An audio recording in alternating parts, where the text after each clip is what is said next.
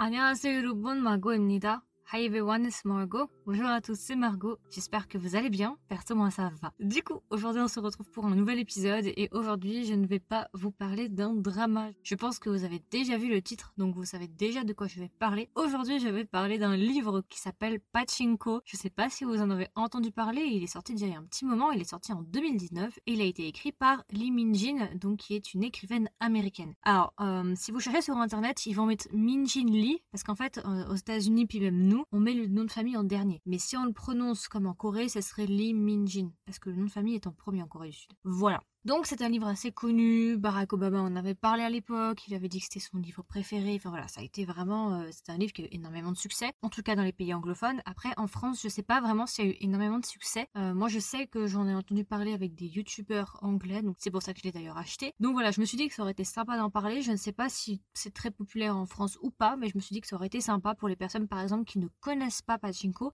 ce qu'il faut savoir, c'est que Pachinko, en fait, c'est une fiction, mais c'est pas totalement une fiction. C'est-à-dire qu'en fait, euh, pourquoi je parle aujourd'hui de Pachinko? Parce que je pense que vous pouvez apprendre énormément de choses sur l'histoire de la Corée du Sud et je pense aussi que ce livre peut vous aider à mieux comprendre les relations entre la Corée du Sud et le Japon. En tout cas, à mieux les interpréter aujourd'hui parce que beaucoup de choses qui se passent aujourd'hui en fait découlent du siècle dernier. Donc voilà, je trouve que c'est un livre qui est quand même assez important, qui est très intéressant et qui peut vraiment vous apporter quelque chose, un enseignement assez riche. Et je pense vraiment que ça vaut la peine de le lire. C'est pour ça qu'aujourd'hui, je voulais en faire un petit review. Donc euh, je l'ai terminé. Alors faut savoir quand même que c'est un livre qui est assez conséquent. Il me semble qu'il y a, il y a 480 pages, en tout cas pour l'édition que j'ai lue. Parce qu'en fait, je vais préciser quelque chose. Personnellement, j'ai lu le livre en anglais. J'ai la version anglaise, donc c'est la version bleue. Je pense qu'il n'y en a pas 40 milliards et ça a été fait par euh, Grand Central Publishing, donc Grand Central Publishing.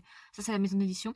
Donc c'est un livre quand même qui est assez gros, hein. c'est quand même mastoc. Moi je l'ai terminé en un peu moins d'une semaine il me semble. Donc voilà, faut le prendre en compte, mais en vrai franchement euh, ça se lit très très rapidement. C'est très très très rapide à lire. Vous allez même pas voir passer le temps vraiment sans déconner. C'était très rapide pour moi.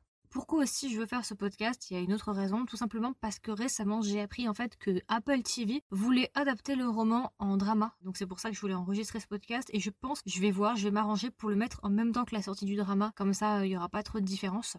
Donc je vais juste vous faire un petit plan pour que vous sachiez de quoi je parle dans ce podcast. Alors déjà, il risque d'y avoir des spoilers. S'il y a des spoilers, je vous préviendrai en avance, ne vous inquiétez pas. Comme ça, les personnes qui ne l'ont pas encore lu quand même pourront écouter le podcast. Ce que je vais faire dans un premier temps, ce sera vous donner le contexte historique du livre, dans quelle période ça se situe, la période du XXe siècle, vous expliquer un petit peu mieux pour que vous compreniez vraiment dans quoi on s'embarque quand on commence le livre. Parce que le livre vous explique, mais vous donne peut-être pas toutes les infos, vous, avez, vous allez peut-être être un petit peu perdu. Donc je vais vous donner toutes les informations. Ensuite, je vais vous faire un petit résumé du livre. Je vais vous faire ensuite un débriefing sur les personnages. Ensuite, je vais vous dire ce que j'ai aimé dans le livre. Je vais aussi vous dire ce que j'ai un petit peu moins aimé. Et enfin, je vais terminer par des citations. Par rapport au contexte historique, ce qu'il faut savoir, c'est que la Corée du Sud a eu vraiment une histoire très très très tumultueuse durant le XXe siècle. Ça a été vraiment une période très très compliquée pour la Corée. La Corée en général, on va même pas dire Corée du Sud, en fait, la Corée en général autant le Sud que le Nord, parce qu'il faut savoir que euh, cette division de la Corée du Sud et de la Corée du Nord, en fait, elle est très très récente. La division entre la Corée du Nord et la Corée du Sud, elle a 76 ans, donc c'est quand même récent, vous voyez, comparé à d'autres choses. C'est-à-dire qu'il y a un siècle, par exemple, si on reprend un siècle auparavant, euh, la Corée du Nord et la Corée du Sud étaient toujours la même chose, donc c'était une Corée, donc c'est quand même quelque chose d'assez récent. Pourquoi aussi je vous fais un petit euh, contexte historique rapidos? Tout simplement parce que j'ai constaté moi-même et beaucoup de personnes ont constaté qu'en fait, à l'école, au lycée, on n'apprend rien en fait. On n'apprend rien du tout sur ce qui se passe en Asie. On se concentre uniquement sur les États-Unis, l'Europe et compagnie, mais on s'en vraiment de ce qui pouvait se passer en Asie. On n'en parlait pas. On parlait rapidos du Japon en disant que c'était un allié des Allemands durant la Seconde Guerre mondiale. Ok, mais basta. Et c'est vrai que je trouve que ça c'est un gros gros problème euh, de l'école, c'est-à-dire qu'en fait, ce que l'école n'a pas compris en fait, c'est que pour mieux comprendre les relations actuelles aujourd'hui entre la Corée du Sud, la Chine et le Japon et la Corée du Nord. Pour ça, il faut retourner justement aux événements historiques qui se sont passés au XXe siècle, parce que c'est justement ces événements du XXe siècle qui ont créé justement les problèmes qu'on a maintenant et qui expliquent les tensions qu'il peut y avoir par exemple entre la Corée et le Japon, entre autres. Première chose qu'on a tendance à ne pas savoir, c'est qu'en fait, le Japon a colonisé la Corée.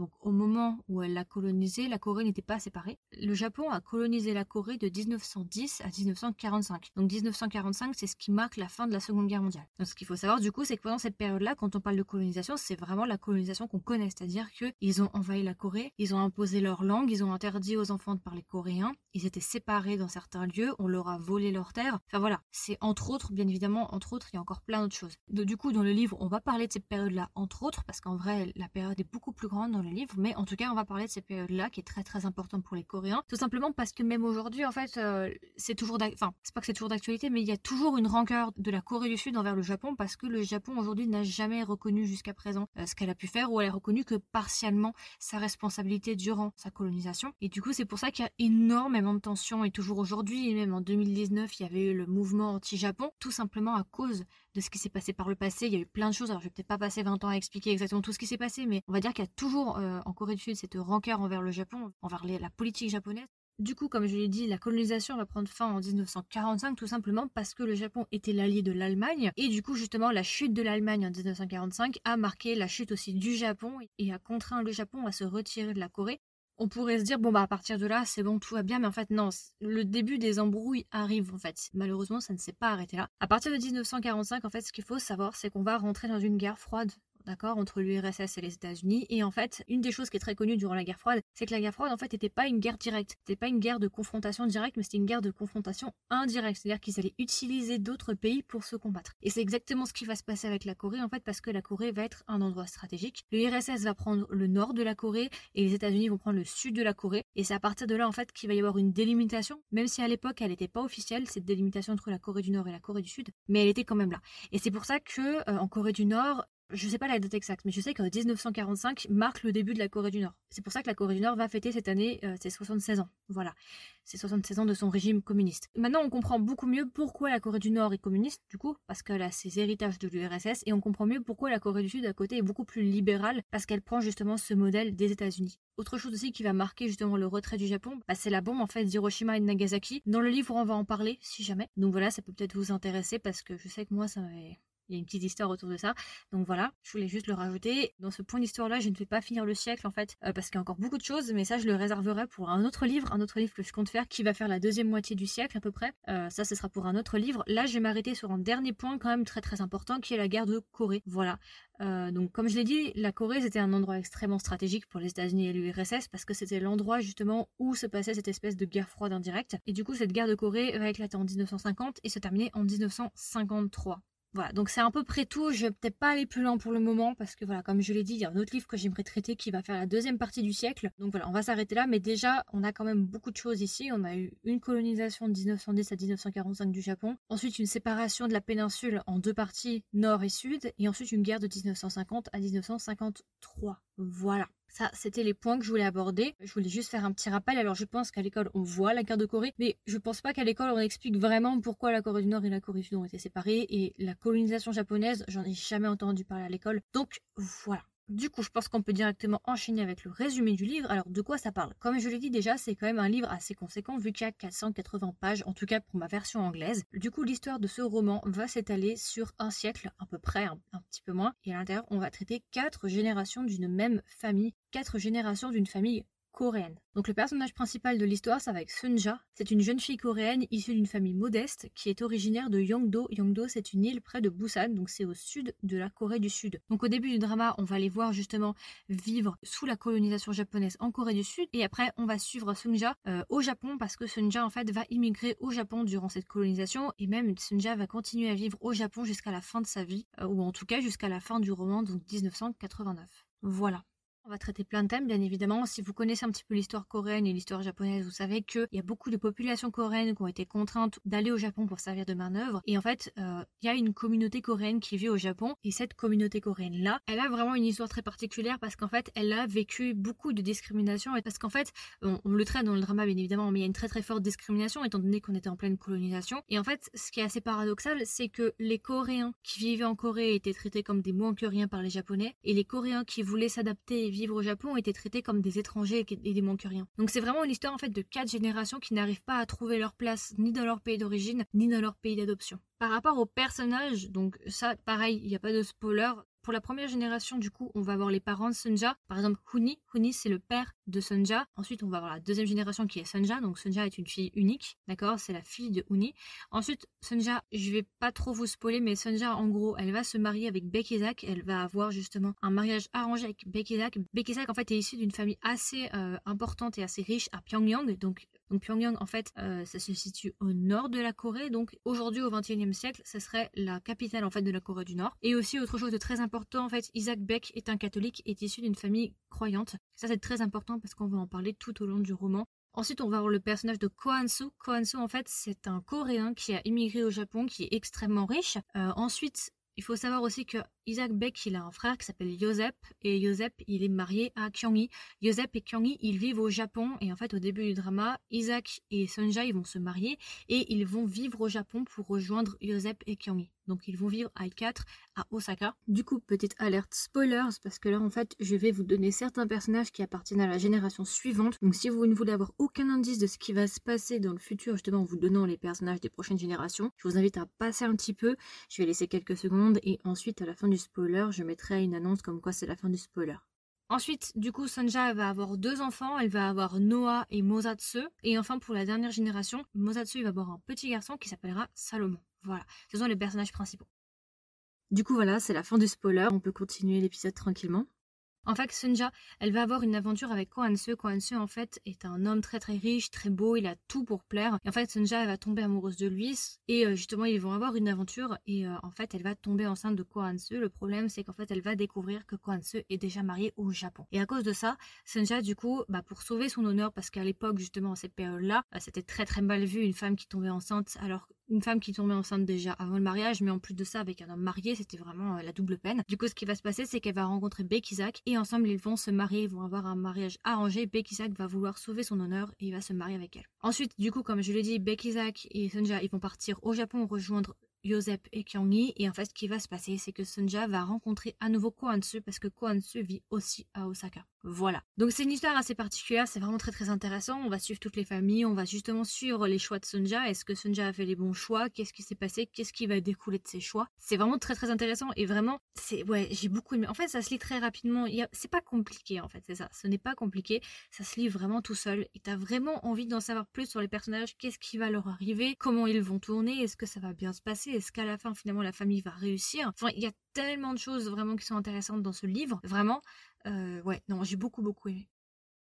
Et du coup, mon personnage préféré, en fait, dans, dans Pachinko, bah, en fait, je suis assez mitigée, mais je sais pas pourquoi. Je sais que là, vous allez me, juger, mais en fait, j'aime beaucoup Kohansu. Pourquoi j'aime bien Kohansu, même si c'est un petit peu, dans le livre, il est quand même assez décrit négativement entre nous, parce qu'il est, enfin voilà, il a une femme, il a une aventure avec une fille qui avait deux fois moins son âge, quand même, parce qu'il avait 30 et quelques, elle en avait 16. Enfin bon, voilà, euh, c'est clairement, aujourd'hui, ce serait pas possible, quelque chose comme ça. Donc, il est quand même dépeint de manière assez négative, mais en fait, pourquoi juste j'aime bien Kohanse Parce qu'en fait, je trouve qu'il est un petit peu visionnaire sur certains aspects. C'est-à-dire que il arrive en fait à voir très clairement ce qui se passe. C'est-à-dire qu'il arrive à prendre du recul. À plusieurs reprises, en fait, Kohanse, il va avoir raison, il va faire des choix qui va leur sauver la vie je vais pas trop vous spoiler parce que voilà, mais je trouve qu'il a un œil très très critique. Il a une manière de réfléchir qui est assez juste en fait sur sa période. Et je dirais pas qu'il a tout le temps raison, mais il a un fonctionnement de pensée qui est quand même assez juste et qui va lui sauver la vie plus d'une fois. C'est pour ça que j'aime bien ce personnage-là parce que je le trouve assez intéressant étant donné que je le trouve assez intelligent. On dirait quelque part qu'il peut voir le futur. Alors je sais pas si c'est parce que euh, elle a voulu faire un personnage un petit peu voilà celle qu'il a créé comme ça donc voilà il arrive à déduire ce qui peut arriver et il déduit souvent juste. Donc voilà c'est pour ça que je l'ai beaucoup aimé.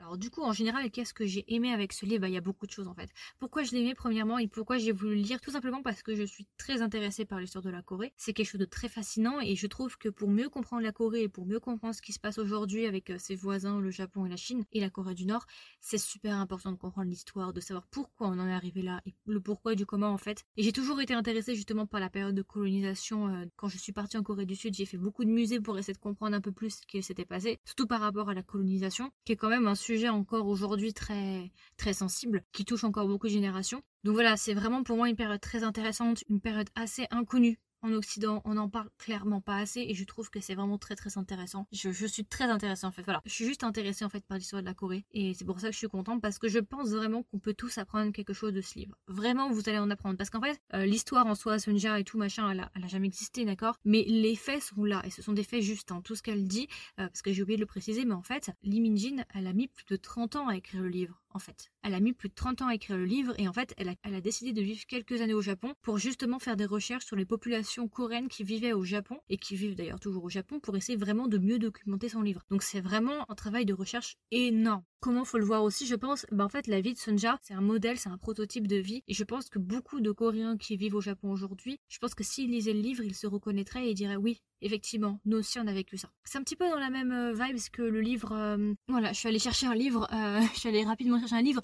Kim Ji-young, né en 1982. Je sais pas si vous connaissez le livre, c'est de Cho Nam-ju. voilà, ça c'est un livre très très connu, beaucoup plus récent cette fois-ci. Je l'ai lu, je l'ai beaucoup aimé. Peut-être que j'en ferai un review si ça vous intéresse. ouais, il est vraiment bien. Et justement, c'est un petit peu le même concept en fait. Kim Ji-young, en fait, c'est un petit peu le prototype de beaucoup de femmes coréennes et beaucoup de femmes coréennes peuvent se reconnaître en fait dans la vie de Kim Ji-young, qui est le personnage fictif de ce livre. Et c'est un petit peu pareil ici, je pense aussi avec Pachinko, c'est-à-dire qu'en fait, je pense que Lee Min-jin, ce qu'elle a essayé de faire avec Pachinko, c'est essayer de retracer la vie en fait de ces Coréens qui ont dû immigrer au Japon et qui vivent actuellement au Japon et essayer d'être le plus vrai et toucher un maximum de personnes en faisant cette famille-là qui correspond à beaucoup de familles en fait. C'est pas un cas isolé en fait, voilà, c'est vraiment, je pense que c'est une famille qui représente la vie de beaucoup d'autres familles. Ce que j'aime bien aussi, c'est que du coup, on va traiter quatre générations, donc ça, c'est super intéressant. Alors, c'est vrai que de base, quand je vous dis on va traiter quatre générations, ça peut faire hyper peur. Vous allez vous dire, oh là là, ça va être non, ça va être chiant. Pas du tout, en fait, ça se lit vraiment très facilement et très rapidement. On apprécie chacune des générations, et ce qui est intéressant aussi, c'est qu'on voit en fait l'évolution de génération en génération. On voit sous nos yeux euh, ces générations évoluer, ou en tout cas les mœurs évoluer, en fait. Par exemple, on va prendre un exemple simple. Pour la femme, on voit justement les droits de la femme et même l'implication de la femme dans la société et la vision de la femme dans la société de la première génération à la dernière, par exemple on va voir au fur et à mesure des générations, surtout vers la fin, que par exemple les femmes commencent de plus en plus à se prendre en main, à être beaucoup plus indépendantes, à pouvoir travailler, alors que dans les premières générations, les femmes n'avaient pas le droit de travailler. Par exemple, Sunja, au, début du roman, par exemple, Sunja, on lui avait interdit de travailler. Et puis plus le temps va passer, plus finalement les mœurs vont évoluer et Sunja va commencer à travailler d'elle-même et on va la voir évoluer aussi. Donc il y a vraiment beaucoup de choses qui sont super intéressantes. C'est vraiment, en même temps, vous voyez, on a l'impression que c'est très très précis et à la loupe, et en même temps, il y a une vision plutôt globale en fait. C'est assez intéressant parce qu'en même temps, c'est du micro et en même temps, c'est du macro. Le macro pour les quatre générations d'ensemble, micro pour chacune des générations individuelles. J'avais aussi dit par rapport à Hansu que je disais que très souvent ses choix étaient justes. Alors je sais que on peut dire oui, mais il y a de meilleurs choix. Je suis totalement d'accord. Il y a d'autres choix qu'il aurait pu faire bien mieux. Mais par contre, euh, je veux dire par rapport, surtout les choix que je veux dire et là où je veux en venir, c'est plutôt dans les conditions géopolitiques. Euh, tout ce qui s'est passé avec le Japon, euh, l'avenir du Japon, l'avenir de la Corée. Alors je suis peut-être pas trop d'accord avec l'avenir de la Corée parce qu'il était assez pessimiste par rapport à l'avenir de la Corée, même si en fait il avait raison. Moi je parle d'un œil du 21e siècle. Sauf que lui, dans l'absolu, il parlait du 20e siècle et il avait raison quelque part. Parce que finalement, après cette guerre de Corée, il y a eu encore beaucoup de problèmes en Corée du Sud. Après, justement, il y a eu euh, tout ce qui est euh, pour justement arriver à une démocratie et la démocratie qu'on a aujourd'hui. Donc dans l'absolu, il avait quelque part raison. Mais j'avoue aussi que parfois Hanso, il n'a pas fait non plus les meilleurs choix. Mais je veux dire, dans son œil critique et de la manière dont il arrive à prédire les événements et à prédire surtout les événements géopolitiques, je trouve que c'est assez intéressant et c'est pour ça qu'il m'a plutôt impressionné. Et euh, ce que j'ai bien aimé aussi, bah, il y a plein de thèmes, bien évidemment, il y a la religion, et, mais, ce que j'aime beaucoup, en fait, c'est la question de l'héritage, en fait. Qu'est-ce qui fait de toi la personne que tu es? Qu'est-ce qui fait que tu es cette personne aujourd'hui? C'est super intéressant. Là, ça va surtout se traiter par rapport au pays d'origine et aux origines. Dans le livre, il va vraiment y avoir une question de qu'est-ce qui fait de toi qui tu es? Est-ce que c'est ton pays d'origine ou c'est celui auquel tu veux appartenir. Donc dans le roman, ça serait la Corée du Sud ou le Japon. Et justement, tout au long du livre, il y a toujours cette opposition il y a toujours ce dilemme que peuvent avoir les différentes générations, même si les dilemmes vont évoluer au fur et à mesure de génération en génération, mais il y a toujours cette chose de est-ce que je suis coréen ou est-ce que je suis japonais? En Corée, on me traite de sale japonais et au Japon, on me traite de sale coréen. Voilà c'est super intéressant et, euh, et ouais non c'est non c'est incroyable et en fait je trouve aussi que c'est une manière de voir les choses très différentes en fait on se met à la place deux personnes qui ont des dilemmes moraux et des dilemmes même de survie qui sont super intéressants et auxquels nous, on, auxquels on ferait pas face. Vous voyez, nous, on ferait peut-être pas face à ce genre de choses. Et je trouve ça toujours intéressant aussi de se mettre à la place d'autres personnes pour voir les choses de manière différente et agrandir ses, ses perspectives. Du coup, petite alerte spoilers, si jamais vous voulez pas être spoilé de ce qui va se passer, je vous invite à passer les quelques secondes qui arrivent. Une chose juste que je trouve triste en fait avec ce livre, euh, c'est juste qu'en fait à la fin ils ne sont pas allés en Corée du Sud. Ça je trouve ça grave triste en fait, sauf Salomon. Justement Salomon à la fin dit qu'il est parti en Corée du Sud, mais il a dit que justement euh, Séoul ne lui avait pas spécialement plu, enfin que c'était ouais ouais bof quoi. Ça l'avait pas spécialement inspiré ni rien. Et j'ai trouvé ça quand même un petit peu triste, vous voyez. J'aurais voulu quand même qu'ils y retournent parce que c'était quand même, euh, en tout cas pour Sunja, c'était quand même son pays d'origine et elle s'y plaisait Sunja en vrai où elle était, vous voyez. Elle s'y plaisait quand même en Corée du Sud. Enfin voilà, elle avait sa famille, elle avait beaucoup de souvenirs et voilà. Donc je trouve ça un peu triste, je sais pas, ça m'a un petit peu voilà déçu sur certains aspects. Je me suis dit ah c'est dommage. J'aurais voulu quand même qu'ils repartent en Corée, euh, en Corée du Sud et tout. Mais bon, voilà. Du coup, petite alerte spoilers, si jamais vous voulez pas être spoilé de ce qui va se passer, je vous invite à passer les quelques secondes qui arrivent.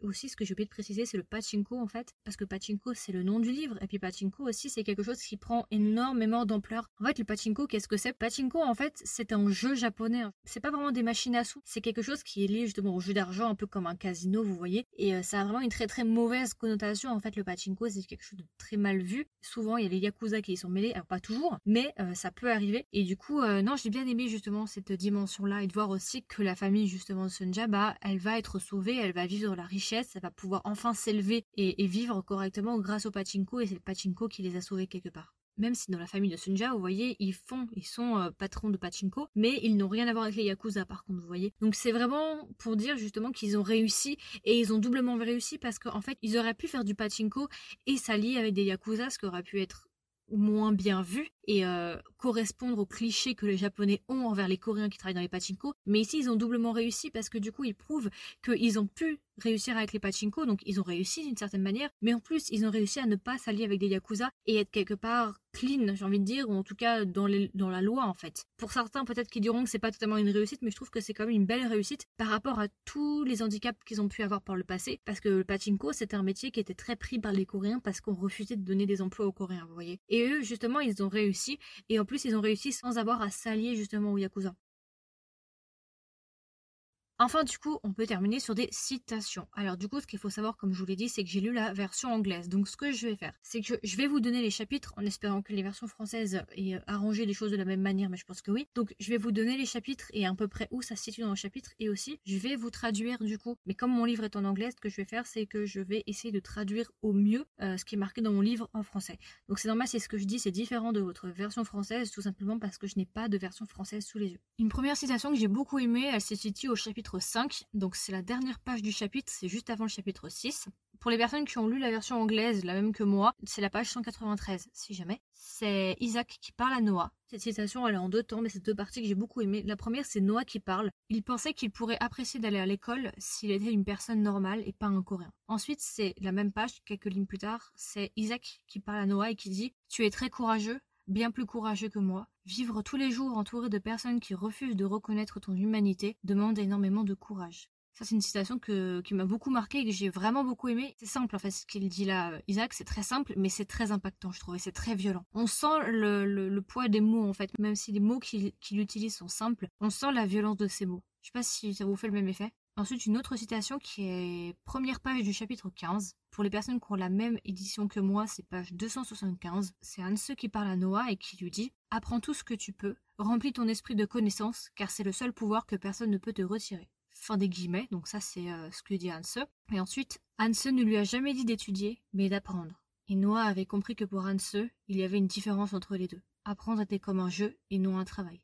Voilà, euh, ça aussi j'ai beaucoup aimé en fait, c'est pour ça que je dis que j'aimais bien Hansen en fait, pour certains aspects, parce qu'il a des aspects, une vision des choses peut-être plus contemporaine, sur certains points, j'aime bien sa vision des choses, même si après il a, il a d'autres défauts, bien évidemment. Dernière citation, c'est chapitre 17, à la fin du chapitre 17. Pour mon livre, c'est à la page 297. En fait, là, c'est le moment où on parle d'un missionnaire américain, mais qui est d'origine coréenne et qui s'est fait adopter. Euh, donc, c'est la mère du, du, missionnaire qui parle au missionnaire et qui dit John savait qu'il existait beaucoup d'adoptions qui se passaient mal, et il avait conscience de la chance qu'il avait. Choisi était toujours le mot que sa mère utilisait pour qualifier son adoption. Nous t'avons choisi, John. Voilà, ça c'est vraiment un concept que, auquel j'adhère et je pensais pas retrouver ce concept-là euh, dans un livre. En fait, je aller génial, donc, euh, donc voilà.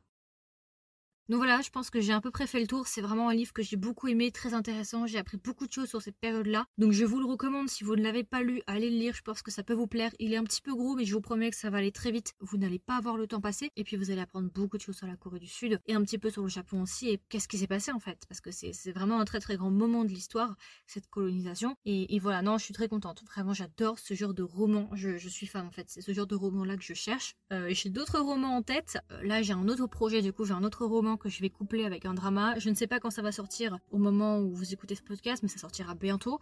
Et puis même si vous aimez bien le concept justement que je vous fasse des petits reviews sur des livres comme ça, euh, n'hésitez pas à me le dire. En fait, je sais que c'est pas très courant, on n'en parle pas souvent de la littérature coréenne, surtout contemporaine, mais je pense que ça peut intéresser beaucoup de gens en fait. Et, euh, du coup, je me suis dit que ça aurait été pas mal de faire ça pour les personnes par exemple qui ne savent pas quoi lire ou où chercher certains romans. Ben voilà, je me suis dit que ça aurait été peut-être sympa de vous faire un podcast de ce genre-là. Du coup, comme j'ai déjà dit, n'hésitez pas à me donner vos retours. Est-ce que vous avez aimé podcast? Est-ce que par exemple vous avez lu le livre aussi? Est-ce que qu'est-ce que vous en avez pensé de ce livre finalement? Est-ce que vous l'avez aimé ou non? Est-ce que vous voulez voir d'autres livres? Est-ce que vous cherchez d'autres livres à lire coréens Il y a pas de souci, je répondrai à tout. Et puis voilà, écoutez, je vous souhaite une agréable journée ou une agréable soirée et je vous dis à la semaine prochaine pour un nouveau drama. Bye du coup, vous pouvez trouver gratuitement ce podcast sur Spotify, Apple Podcast, Google Podcast, Deezer et encore. Si jamais vous écoutez ce podcast sur Spotify, maintenant sur Spotify, vous avez la possibilité en dessous de chaque épisode de répondre à différentes questions ou de répondre à des sondages. Donc si vous voulez commenter, donner votre avis, n'hésitez pas à swapper vers le haut. Si ça vous intéresse, le podcast possède aussi un compte Instagram. Donc si jamais le compte Instagram c'est Kedrama avec un S, tiré du bas Margot avec un O. Et enfin, le podcast possède un Discord. Donc si ça vous intéresse, je vais laisser un lien du Discord sous chaque épisode, comme ça vous pourrez directement venir nous rejoindre sur Discord pour qu'on discute ensemble.